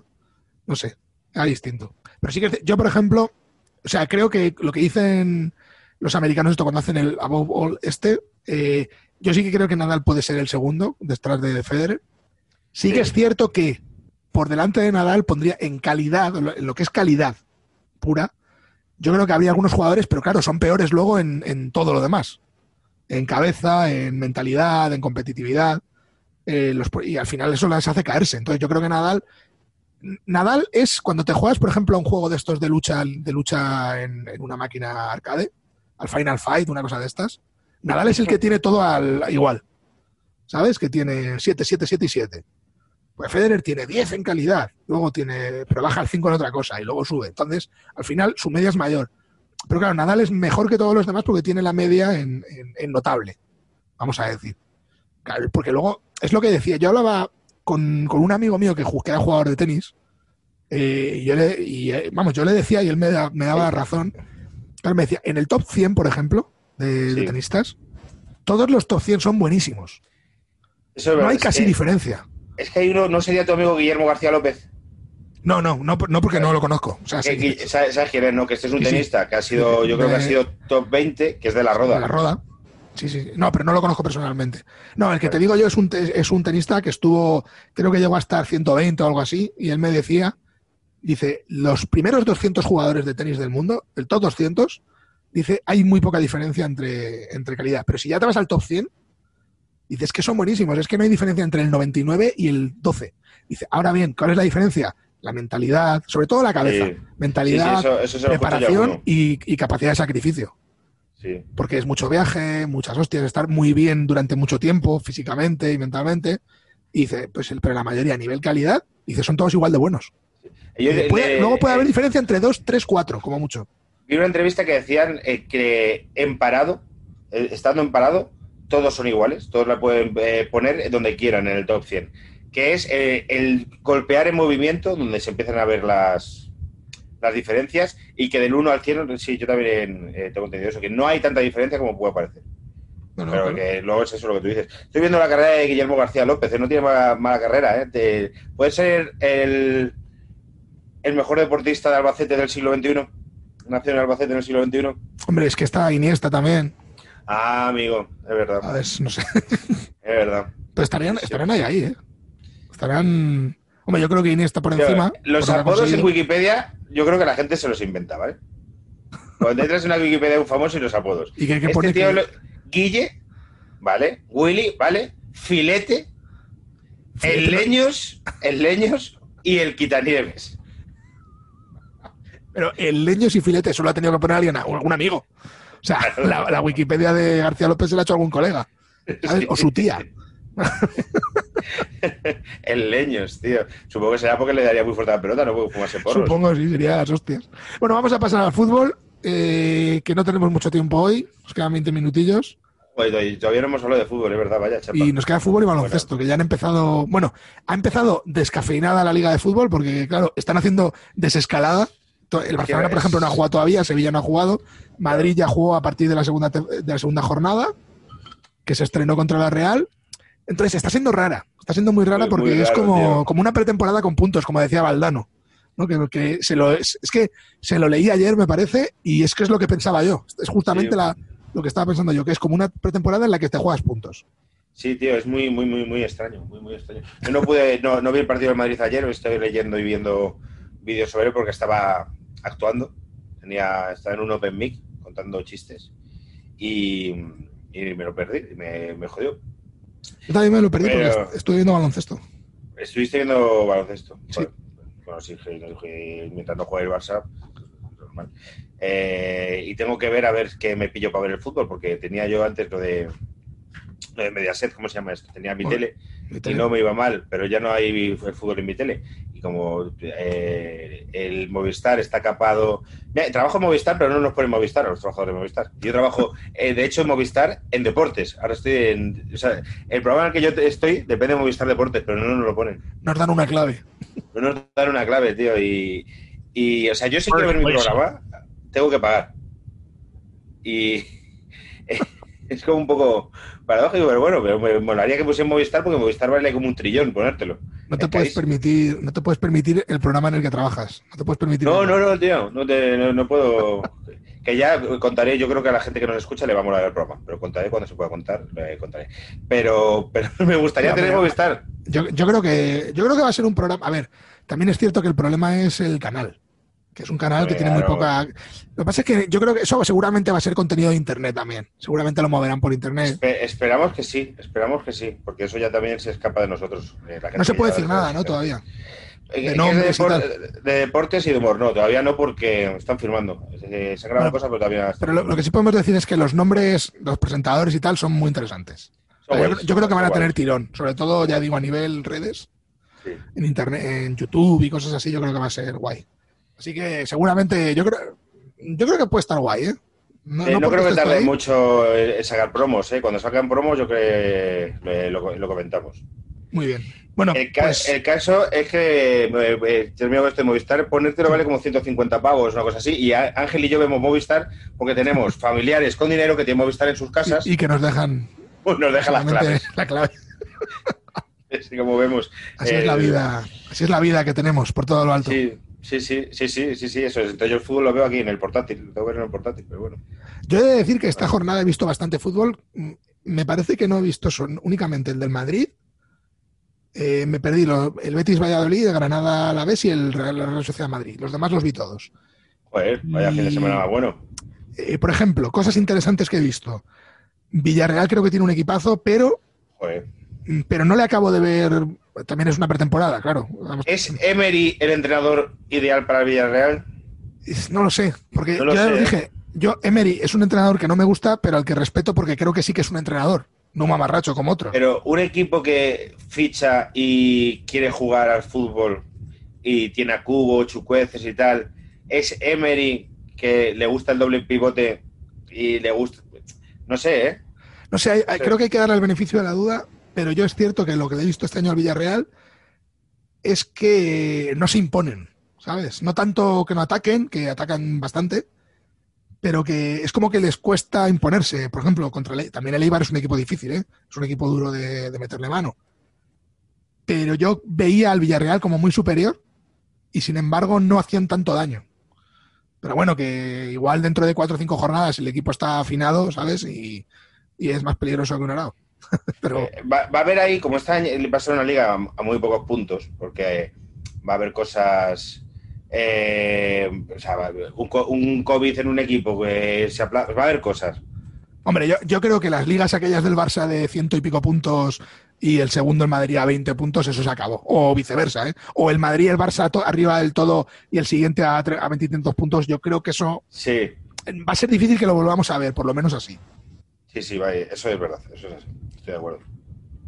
Pero quiero decir que esta puede ser la liga en la que quizá eh, haya un, eh, un Sevilla, un Atlético de Madrid, ya no le digo la Real Sociedad del Sí. Villarreal. No, no, es lo que dijimos el otro día, que si, este, si este año no ganan el Sevilla o el Atlético de Madrid, no ganan nunca. O sea que es así. Claro. Que Claro, tampoco sí, es que estén obligados, ¿no? Pero No, esta pero, sería la, la temporada que, en la que tendría que haber más equipos peleando por cosas, sin ninguna duda. O por lo menos más de dos. O sea, por lo menos más de dos. Por lo menos, más, eh, yo te digo, el a mí el Sevilla me gusta mucho, me da mucho miedo. Eh, como buen, esto se va a tomar mal algún seguidor del, del podcast, como buen madridista siempre el Sevilla me ha quedado muy mal. da mucho, mucha rabia el Sevilla. El Sevilla y el Valencia, a mí me han dado mucha rabia siempre, pero bueno, ahí lo dejo. Joder, pues el Valencia. a ver, sí es cierto que el Valencia y el Madrid a finales de los 90 empezó la pelea. Des- desde lo pero antes era, era desde el, el pequeño Bernabéu. Acuérdate que, sí, sí, sí. que el Mestalla era el pequeño Bernabéu. Y, la, y La Coruña también era un sitio de. Sí, era muy madridista. estaba, vaya. Pero le Es que estabais muy, mal, estabais muy mal acostumbrados los del Madrid. De, de ser el equipo del país, ¿sabes? De llegar allí Sí. y, que, y que saliera la gente a llevar chorizo y pan. Eso es verdad, eso es verdad. Pero eh, con el boom de vía digital y la Liga de las Estrellas, que los equipos empiezan a fichar y que hay más equipos buenos, Claro, y, la, y la gente de los equipos que nunca peleaban por nada empezaron a decir, oye, igual es verdad que nos perjudican contra el Madrid, ¿eh? hombre, que eso, Igual eso, no era- eso, eso sí que es Igual no era mentira. hacemos un, pro- un programa un día de árbitros.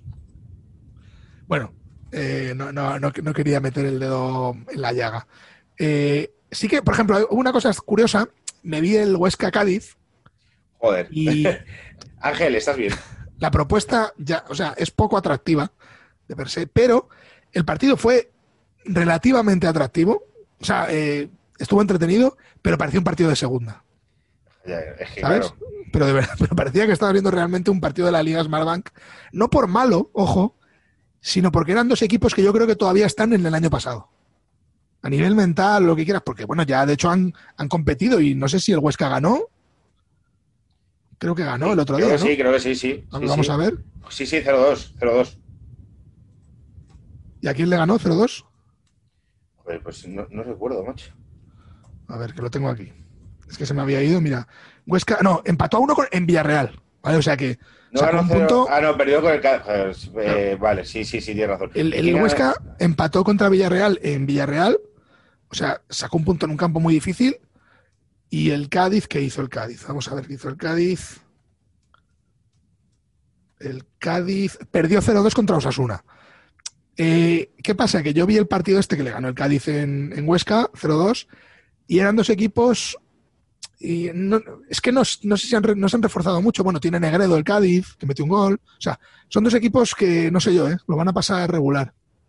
El Cádiz puede pasarlo, joder, Negredo y Soldado metieron en la misma jornada y en el Cádiz está jurado. Es un, un, unos cementerios de dinosaurios.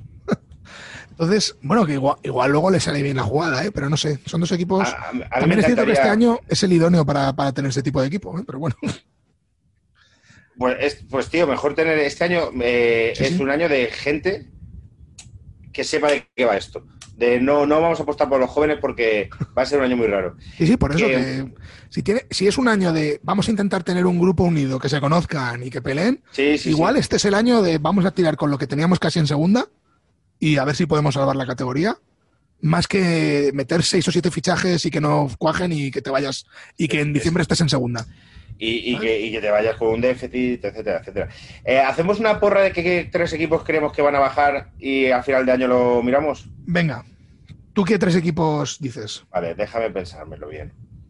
Eh, a ver, el Valladolid, el, o sea, voy a decir, voy a pensar los que creo, porque por ejemplo el Valladolid va a estar ahí y no me gustaría nada que bajase el Valladolid. Ya, bueno, pero hay que jugársela. Y porque soy castellano leonés y por Ronaldo que me queda muy bien. Pues creo que el Elche. Yo voy a ir por ahí también. El Elche puede caer, el Alavés puede caer. Joder, el Celta de Vigo es que lleva varios años rondándolo, pero. Yo creo que este año no, el Celta no creo que pase problemas. Creo que Valladolid, Elche y Alavés. No es lo que a mí me gustaría, pero es lo que. ¿Crees que los ves en segunda? Yo creo que sí. Yo creo que de Elche, o sea, de Elche, Cádiz o Huesca hay alguno que cae, seguro. Creo que al que veo un poco más. No sé, es que el Elche todavía no lo he visto, pero al que veo un poco más flojo de lo que he visto en general es al Huesca. Eh, es un equipo duro, ¿eh? O sea, hay que ganarle. Es un, es que, es un corte tipo Eibar. Pero... El Huesca, como es de, de Petón y esta gente y tal, es el típico equipo que si en Navidad va mal, le meten siete meten o seis, tío. Claro, bueno, o, jugadores, jugadores. Meten jugadores de este de aquí, este de allá, tal. Entonces. Bueno, puede ser, puede ser. Pero sí, sí, pero también va a ser los que va a estar abajo peleando, ¿eh? Yo, eh, de los que veo mal, de los que veo pa para pasarlo mal, eh, yo al Valladolid también lo metería en esa terna. Y yo no mal, ¿eh? sacaría todavía al Athletic. Es que, es que no me atrevo, Lo que pasa tío. es que sí que es cierto que el Athletic tiene detrás historia y tal, y eso al final tira. Sí. Pero bueno, que el, el, Atlético de Madrid descendió. Hace no mucho. Y si te metes en una dinámica chunga, yo creo que la suerte que ha tenido el Athletic es, por ejemplo, aplazar el Barça. O sea, eh, no meterte empezando ya perdiendo muchos puntos. ¿Sabes? Porque el equipo va cortito. Otra cosa es que empieza a jugar bien, ¿eh? Porque si juegas bien, eh, yo creo que con poco puede sacar puntos también. Pero bueno. O sea, yo ahora mismo creo que sí que el Huesca lo pondría un poco por debajo. Seguramente Elche también, lo que pasa es que tengo que verlo todavía. Y vaya en el Elche, en el Elche hay un jugador que se llama Raúl Guti. Ya, lo sé, lo sé, además te lo vi el otro día. Bueno, y el Cádiz tampoco lo elimino, ¿eh? Que el ya, Cádiz es un equipo así alegre, entre comillas, pero, pero yo creo que lo va a pasar mal. Yo creo también. que lo va a pasar mal este año también, ¿eh? Sobre todo, Cádiz, hay que ver cómo se hacen a la categoría en defensa. El Cádiz me cae bien porque porque soy muy de Conil de la Frontera, tío. A mí, a mí Cádiz realmente me da igual. A mí lo que me, me mola es Conil, que voy todos los veranos. Este verano no he podido ir, pero voy todos los veranos al puto Conil, que me flipa Conil, a, con mi nevera eh, y mi sombrilla y mis sillas a terraza. Y por eso creo que voy con el Cádiz, tío. Si estuviese, si hubiese un partido entre el Conil y el Cádiz, iría con el Conil de la Frontera. Yo soy muy del carnaval de Cádiz y espero que. No he ido nunca, tío. Espero que Cádiz aguante. Pero no he ido ni a la Feria de Albacete ni al Carnaval de Cádiz. No, yo tampoco he ido nunca, yo lo he visto en tele. Las ah, bueno. y. ¿Sabes? Yo soy de, de un poco del, del, falla del teatro, pero yo ahí no he ido. Pero bueno, eso yo creo que lo van a pasar regular. En segunda, lo único que he visto así reseñable es que el Albacete ha perdido los dos primeros partidos, y bien, además. No sé qué, no, no sé nada de segunda. Ya está en lo más bajo de la clasificación. Así que vamos a pasar a, a baloncesto. A baloncesto.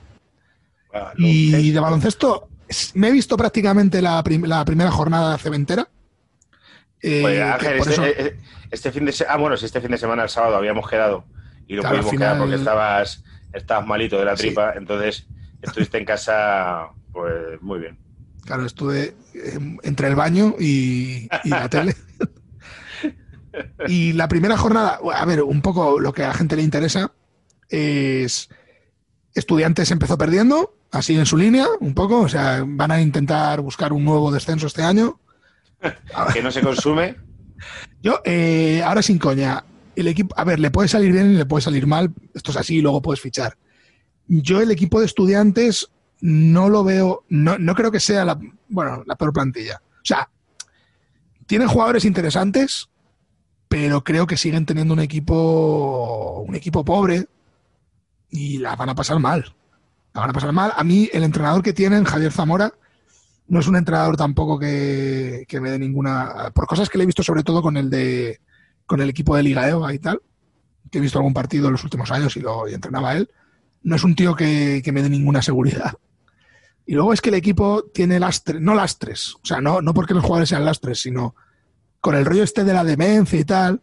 Ahora mismo ya casi no le quedan jugadores de la casa, vamos a decir. Yo creo que el único que queda así ahora, bueno, el único que queda de la vieja guardia, entre comillas, que sigue siendo muy joven, es, es Vicedo, Edgar Vicedo. Que yo, por ejemplo, lo veo un jugador que todavía no está hecho para ACB y no sé si, es- no sé si será un jugador ACB, nivel ACB. Pero le veo que tiene un equipo muy joven que si le sale bien, eh, yo creo que puede hacer cosas porque tiene jugadores muy interesantes como Jedraitis. eh, O sea, tiene. Luego tienes a Edwin Jackson, que es un. Es un, siempre una incógnita. Jornalero. Jornalero de la grasta. Claro, pero, pero es un tío que pueda anotar y tal. Pero tampoco es un tío súper fiable, ¿sabes? O sea, no es un tío que te asegure 20 puntos por partido. Sí, a un día te puede meter 40, pero es que el otro día metió 6, ¿sabes? Y falló todo lo que tiró. Así que, no sé. Pero bueno, eso yo creo que es un poco lo que esperábamos. eh, la, la Euroliga, ¿qué pasa con ella? Euroliga empieza, estamos en 21, empieza en 10 días, creo. Empieza Vale, en octubre. Y bueno, y este año va a ser interesante. El Madrid mm, ganó bien, ganó bien. Yo creo que también es cierto que jugó contra un recién ascendido, f- empezó el partido disputado, pero yo creo que el Madrid estuvo bien. Y el Barça ganó, pero las pasó bastante putas contra Burgos en casa. Y si bien es cierto que el Barça tiene a Cory Higgins, que es uno de los principales jugadores, lesionado todavía, de hecho no pudo jugar contra el Madrid en la Supercopa, eh, al Barcelona, ya lo dije el otro día, me gusta mucho lo que propone Jessica Vicius, pero no le veo ningún tipo de fiabilidad al equipo. O sea, creo que es un equipo, no es un equipo de ganadores, no es un equipo de gente que va con el cuchillo entre los dientes. Yo ahí, por ejemplo, sí que veo que el Madrid está un poquito por encima. Vicius. Para eso está... Ya, pero es que no sé hasta qué punto un entrenador. O sea, tú, eso si no lo tienes de. Si, no lo llevas de serie, es muy difícil que un entrenador te lo dé. Un entrenador te lo puede fomentar, pero que te lo dé. Y es que yo veo en la plantilla del Barcelona mucho. Y esto no es, una vez más, no es un insulto, pero mucho perdedor, mucho jugador perdedor. O sea, jugador acostumbrado a perder. O que no sabe ganar. Y todavía lo veo mucho y, y- y son jugadores muy buenos, pero que sufren mucho. También es cierto que ahora mismo el equipo, entrando Higgins y estando Higgins a buen nivel, creo que cambia la cosa mucho. ¿eh? Alex Abrines jugó muy bien, Ya es hora de que ese chaval la rompa, ¿eh? es buenísimo Abrines. Lo que pasa es que bueno, Sí, ha tenido le- los problemas estos mentales en la NBA. Sí, y- pero está, está bien que visibilizar esas cosas. Tuvo un problema de una Sí. depresión. Una Y depresión. bueno, y que hay que decir que Abrines estaba jugando bastante ¿eh? en, en NBA. Sí, sí, sí, está O sea, no, es que no, es un, no es un jugador que estuviera, que no contaba y tal. No, no. Era un tío, lo estaban utilizando bastante de especialista, sobre todo de Sí, tirador. el triple. pero que en, en la NBA de, esta, de, estos, de estos tiempos sería un es un jugador que no le faltarían equipos y que tendría bastantes tiros. O sea, por ejemplo, Abrines, eh, mira Duncan Robinson, por ejemplo, en Miami. O sea, mm, yo creo que Abrines es mejor que, que Duncan Robinson. Y Duncan Robinson está jugando la, la semifinal de la NBA.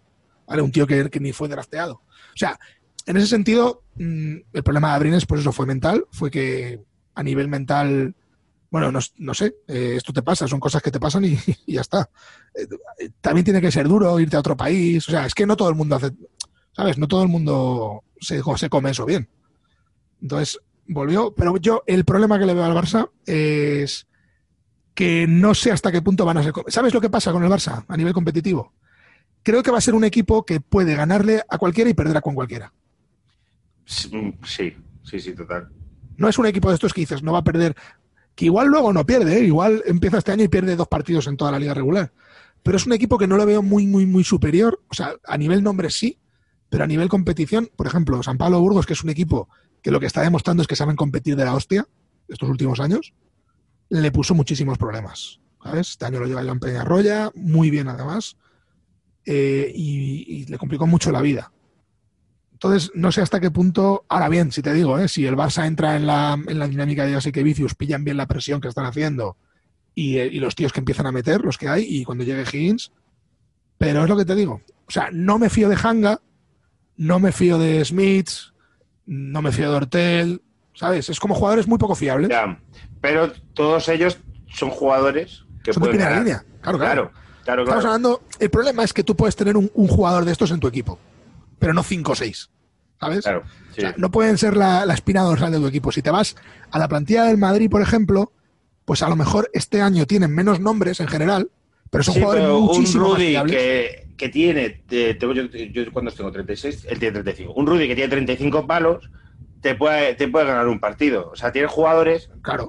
que al revés son una segunda línea, pero que, que pueden ganar partidos. Rudy es un Sí, ejemplo. Tienes, eh, o tienes jugadores que a lo mejor a nivel nombre están un peldaño por debajo, en general me refiero, no, no uno por uno, pero en general a lo mejor la plantilla del Madrid a nivel nombres está un peldaño por debajo, pero creo que a nivel de competición está dos peldaños por encima. ¿Sabes?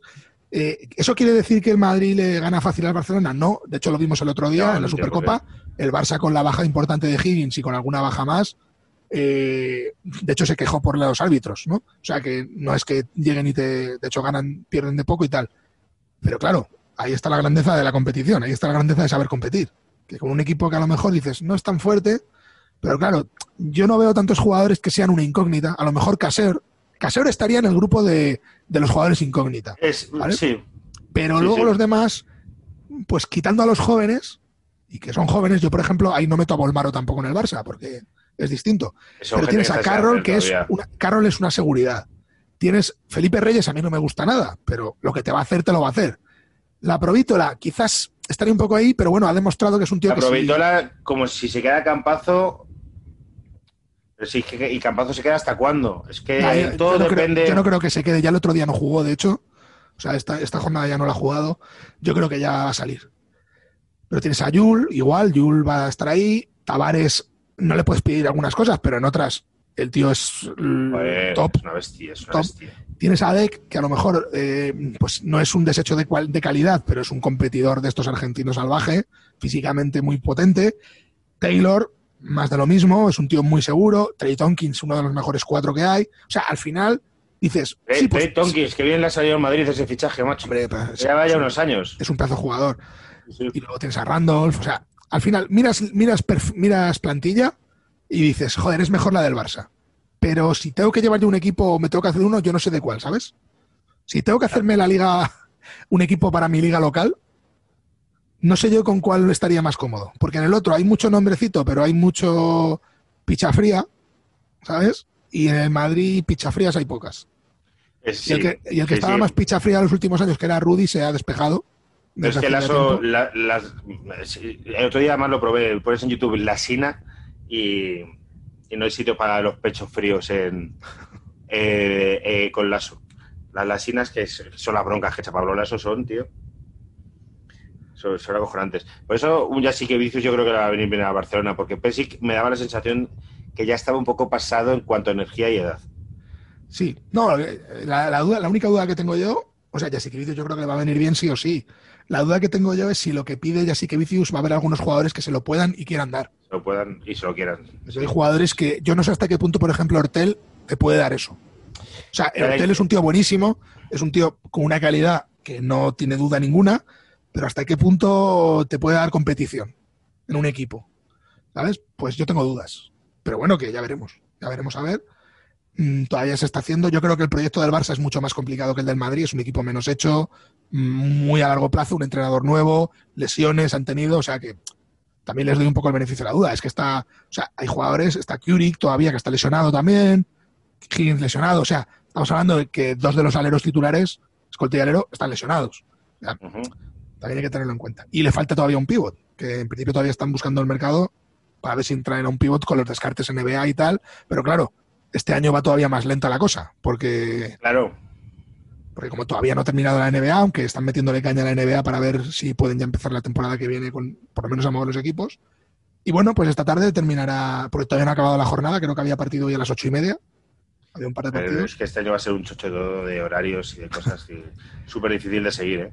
Y bueno, en NBA, para terminar. eh, canastón, canastón de Anthony Canastón Davis. de Anthony Davis. Recuerda lo que te dije de Miami. Que Miami Sí. era un equipo durísimo Sí, sí. de ganar y que a Celtics le podía dar muchos problemas. Y van 2-1, ¿eh? Y aquí dijimos, aquí dijimos que Denver podía ganar a Clippers y pasó. Sí. Ah, También es cierto que, a ver, no nos jugamos, no pusimos la mano en el fuego por nada. Porque yo, además lo dije yo, que es que este año era muy difícil saber lo que iba a pasar. Sí, bueno, Pero- pero al final- y al final va, va a ganar LeBron. Mm, Es que es lo que dijimos, es lo que dijimos el otro día. El equipo más sobrado, entre comillas, es Lakers, creo. ¿Sabes? Es el equipo que va más sobrado, entre comillas. También es cierto que podían estar 1-1 si no mete el triple el sobre la bocina Anthony Davis. ¿eh? Que Denver le había, le había metido problemas. Pero es un poquito el equipo que va un poco más por delante. Celtics ya volvió Gordon Hayward el otro día y, y y consiguieron ganar el tercer partido. Pero en los dos primeros es que Miami, vuelvo a repetirlo, es muy difícil de ganarles. Es un equipo durísimo y tienen mucha calidad. ¿eh? Físicamente, yo creo que es el equipo que mejor está a nivel físico.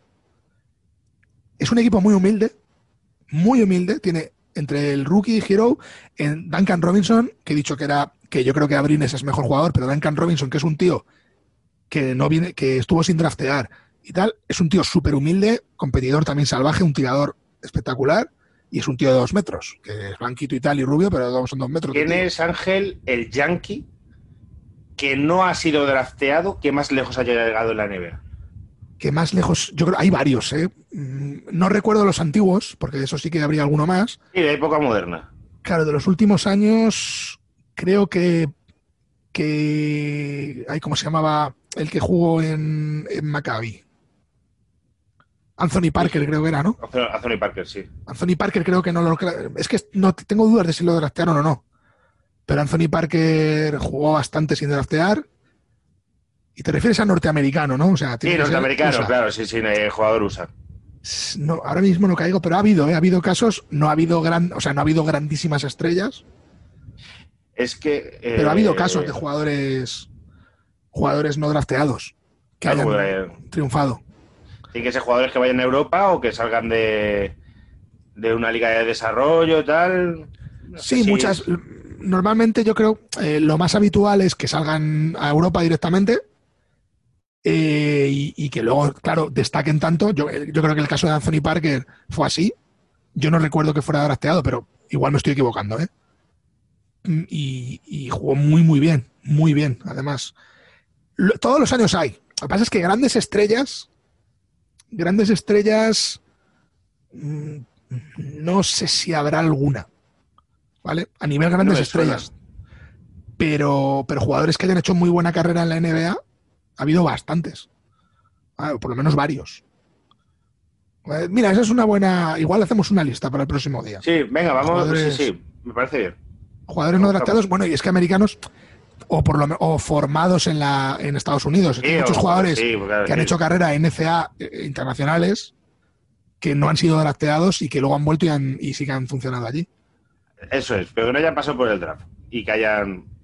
Sí, no, al final es que no los draften, o sea, que no sean elegidos. Eso es. En la- que, por ejemplo, hay una cosa, eh, en los tiempos pretéritos había muchas rondas de draft y era difícil que no te draftearan. Había un montón. Cinco rondas de draft, sí, sí, Sí, sí, era, había. era una exageración, pero en la época ya moderna, que solo hay dos rondas, no es tan difícil no ser drafteado. ¿eh? O sea, y luego estamos hablando de que hay jugadores, ha habido históricamente, ha habido muchos jugadores norteamericanos, eh, estadounidenses, no drafteados o incluso drafteados que han funcionado muy bien en Europa, sobre todo años 80 y 90, y no han querido volver porque cobraban menos allí que aquí. ¿Sabes? Eh, Sí, Y además no les daban tanta seguridad. Ha habido muchos jugadores a los que les, la NBA ha dicho, hostias, este tío está funcionando muy bien, vamos a traerlo, pero luego Tengo, a la hora de tengo negociar una, tengo una listita, he encontrado una listita, ¿eh? A ver, Mira, te lo voy a decir. Me ha costado, pero he encontrado una listita. Incluso ha habido All Stars, ¿eh? sí, sí, claro, no te he dicho que ha habido jugadores que han funcionado muy bien. Ben Wallace. Mira, eh, probó en el Reggio Calabria antes de ser firmado por Ham. Muy bien. ah, pues tuvo unos años muy buenos, además, Rayo Calabria. John Starks. De la Ah, eso, familia hostia, de los es. Starks. Es verdad, John Starks. Sí, sí, sí, de los Knicks. este tipo eh, no sé lo que hizo antes, pero bueno, John Starks, vale. Eh, John Starks es el, el- el base mítico de los. C, sí, sí, lo que, que hizo antes. De- en, la CBA. Sí, es que eso también pasa, ¿eh? que hagan buena carrera en la CBA y, o en la CBA o, en- o ahora ya no existe la CBA, pero ahora en la desarrollo sí que pueden entrar. Brad Miller. Brad Miller también funciona muy bien, pero yo creo que todos esos vienen de la época de la CBA. Avery Johnson. Sí, sí, son todos de mi Avery- Avery Johnson es de San Antonio, ¿no? Sí, Sí, sí. sí, jugadores Eh, no drafteados. Bruce Bowen. Bruce- mira, Bruce Bowen con San Antonio Spurs, cierto. Udonis Haslem. Udonis Haslem, yo- ese ya es de los últimos, yo creo. Sí, este es el año 2002 tal. Eh, JJ Barea, que este yo creo que jugó con Raúl López en Utah. Sí, bueno, sí, llevaría. David Wesley, eh, Raya Bell. Ah, mira, José Manuel Calderón. Pero bueno, no es americano, no cuenta. Pero José Manuel Calderón, como no fue drafteado, fue con un buen contrato porque no tenía que negociarlo. Derry Lastrom y los últimos de sumarse: Wesley Matthews, Kent Bazemore, Fred Van Vliet. Y Sí, bueno, esos ya son de ahora. Joder, estos son de ahora. Bueno, hay de unos ahora. cuantos, hay unos cuantos, hay unos cuantos. Sí, sí. Sí, Van Vliet. No, no, ya, ya te digo que no es tan difícil, entre comillas. O sea, eh, porque no hay, ya no hay tantos puestos de draft. Y, y muchos, y muchos draft, o sea, muchos drafteados al final acaban siendo eh, pufos, ¿sabes? O, sea, o Sí. por lesiones, o porque realmente no valen. Pero es relativamente, es relati- ya no tiene tanta importancia el draft como tenía antes, ¿eh? Quitando algunas selecciones muy particulares, no es como antes, que sí que te podías llevar la perla. Sí, sí, total, total. Y luego es que depende de los años, porque ha habido años muy buenos y años muy malos. Bueno, pero eso es como todo, eso es como el vino, ¿no? Claro. Eh, la Sí. cosecha. Sí, sí, sí, eso es. bueno, pues muy bien, pues. Pero no sé cuánto llevamos. Yo creo que. Sí, vamos, a ir, repaso, ¿no? vamos a ir cerrando ya, que esta gente se tiene que acostar. Sí, sí, sí. No, iba a ir a, iba a ir iba a ir al gimnasio, pero al final lo he cambiado para mañana por la mañana. Entonces. O sea, no estás un poco procrastinando el deporte en tu vida. Procrast- procrastinando. No, estoy haciendo, ¿eh? estoy el, el lunes que viene voy a, voy a pesarme a ver si he bajado algo en estos tres o cuatro meses. ¿Y cómo, cómo lo ves? ¿Crees que va a haber suerte o no? Sí, sí, creo que sí, sobre todo de masa muscular. Es que me estoy dando caña en el deporte. Creo que sí que, creo que sí. Lo noto en la ropa. Aún así, estoy eh, parezco un jabalí. Pero igual, pero- pes- igual pesas más porque el músculo pesa más. Recuerda. Sí, no, pero me, me miden la grasa, me, miden- me miden los centímetros de volumen y tal. Pero que sigo pareciendo un jabalí, un jabalí, un jabalí un poco más en forma, pero un jabalí al fin y al cabo. Un jabalí definido, ¿no? Jabalí definido, eso es. Pero un jabalí al fin y al cabo. Muy bien, bueno, pues bien, eh, a, ver, a ver qué da de sí esta semana, ¿no? Porque esta semana ya, ya vuelve todo el mundo, entre comillas, ¿no? Al, al deporte. Sí, sí, sí. Sí, sí. Veremos y... Terminado, terminado- ha terminado el verano. Claro, ¿cu- ¿cuándo empiezan a llegar las competiciones europeas? En fútbol, por ejemplo. Eh, hostia, pues te- lo voy a buscar, pero. No puede tardar Eh, mucho. Inicio. Eh, las primeras rondas ya se están jugando. O sea, eh, Sí, va, me refiero a lo de verdad. Sí, sí. La morralla Sí. no. Pues que es que no lo sé, no lo sé, no, no sé decirte de cabeza, ¿eh? No, pero bueno, no, Mm, no tardará mucho. A ver, voy, a, voy a- voy a buscarlo yo también. Champions League, Claro, que Eh, es la ahora está- 20-21. están con el playoff que juegan mañana, El lunes. pone aquí, el miércoles. El, el 1 de octubre el sorteo de la fase de grupos y el 20-21 de octubre empieza la fase de grupos. Sí, de hecho, es lo, que, es lo que dices tú, que está la fase previa jugándose ahora. Sí. Y la final el 29 de mayo. La, la, la 14. La catorceava, ¿no? La 14 el 29 de mayo. ¿Dónde se juega En este Estambul. año? En Estambul también. Todo en Va a, Turquía. ir, va a ir, es donde era el año pasado. Va a ir gente, se va a poner pelo y se va a venir con la 14 Nadal puede aprovechar, ¿no? Ve al equipo de sus amores, remonta otra vez. Nadal con un tío, campeón de Europa con el Barcelona y sale del Madrid. ¿Por qué? porque, es, porque hace lo que quiere, porque es un semidios. qué idiotez, qué idiotez. Luego, luego, luego nos insultan, bueno, me insultan a mí, pues normal. Hacen bien, hacen bien que nos insulten. Bueno, Es nuestro, es nuestro momento Mori. Para terminar, eh, ha habido un caso de dopaje en el Tour. Eh, Oh, hacía mucho tiempo que no teníamos dopaje. No, no se sabe, pero eh, ha habido un equipo en el que hoy la policía francesa está investigando sus habitaciones y acaba de salir, acaba de salir que una de ellas es la de Nairo Quintana, de las habitaciones que están siendo inspeccionadas por la policía francesa en esta, en- a lo largo de esta tarde. Entonces esto a lo mejor mañana es un Nairo Quintana, Dyer Quintana, su- que creo son hermanos, y Winner Anacona, que es un tenista, o sea, un tenista, un ciclista que tiene nombre de lado, el Winner Anacona, eh, pueden da- haber dado positivo por, por algo. O bueno, ya veremos a ver qué pasa, ¿no? Hace mucho que no tenemos ahí un poquito de salseo doping ¿eh? en el ciclismo. De un positivaco gordo, no, hace tiempo. Hace Sí, tiempo sí. Que, que- que se resiste. Sí, sí. Bueno, pues veremos a ver si hay suerte, si suena, si suena la campana. Eh, un poquito de. ¿Quieres hacer un poquito de promo o qué? Eh, promo, Promocionate un poco, ¿no? Aunque aquí nos conoce todo el mundo ya. Pues mira, sí, voy a, voy a, hacer, voy a hacer promo de una cosa. El día viernes 2 de octubre, eh, Pepón Fuentes, amigo en común de, de Ángel y mío, ¿cierto? y servidor, comenzamos un show en Madrid. No sabemos cuánto va a durar, no sabemos si se va a poder hacer, no sabemos cuánto va a costar la entrada, pero se va a hacer. El aforo va a ser de 30 personas en un sitio en el que caben 90. Es la sala de contexto, que es un medio de comunicación que tiene una sala donde hacen eventos. En la sala de contexto, en, por el Metro Iglesia, vamos a empezar un evento con 30 personas de público, nada más, muy espaciadas, en un sitio muy blanco, muy limpio y muy esterilizado. En el que van a venir cómicos invitados porque va a ser también Open Mic, en el que vendrás tú invitado también. Si quieres subirte al escenario, te podrás subir, Ángel.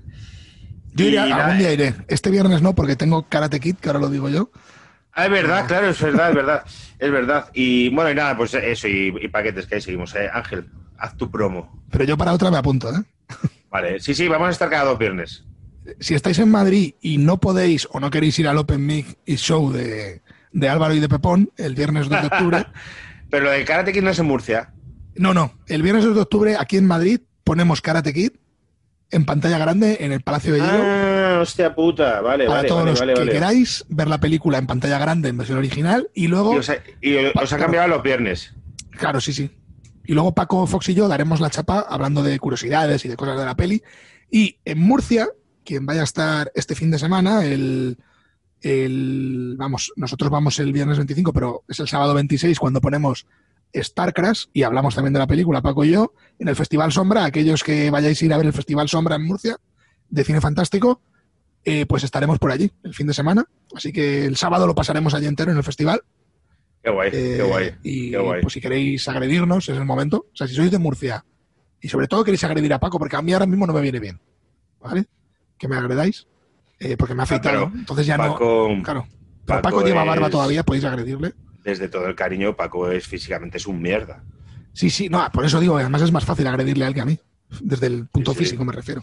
Pero tú tienes Yo- mucha más fuerza que Paco. Claro, yo puedo dar pelea. ¿Sabes? También depende un poco de quién venga a agredirme. Si es Pero- alguien muy veloz, si es alguien muy rápido, no. Si es alguien muy rápido o muy grande y muy, muy fuerte, eh, puede tener facilidad. Si es alguien que no vaya sobrado de, las, de ninguna de las dos cosas, mm, puedo ser peligroso. Pero en el caso de Paco puede venir un niño de 12 años y untarle. Sí, a Paco eh, incluso puede venir el aire ¿no? y, Sí. y dejarlo mal. También. Sí, sí, sí, o sea que mm, es cierto, no pegadme a mí, no le peguéis a Paco, por favor. y poco más, eh, amigos. Nosotros nos vamos a ir, Muy bien, Porque- te, veo, te, te veo el viernes que hemos quedado para desayunar. ¿cierto? Antes de que salgamos a Murcia, Paco y yo. Sí, sí. Hemos quedado para desayunar este viernes. Es en los planes que hacemos locos. La, la locura, 2020, amigos. Ha llegado para quedarse. Sí, sí. Ahora quedamos para desayunar los viernes. Pues eso, nosotros nos vamos porque hay que saber cuándo irse, ¿no? Hay que, saberlo. Hay, hay que saberlo bien. Que, saberlo. no nos pase como a otros. Eso es. No nos pase como Luis Suárez. Amigos, nos vamos. Venga, Hasta la semana que viene. La semana que viene. Picture yourself in the living room. Your pipe and slippers set out for you. I know you think that it ain't too far. But I, I hear a call of a lifetime ring. The need to get up for it. Now you cut out the middleman. You're free from the middleman. You got no time for the messenger. No regard for the thing that you don't understand. You got no fear of the underdog. That's why you will not survive.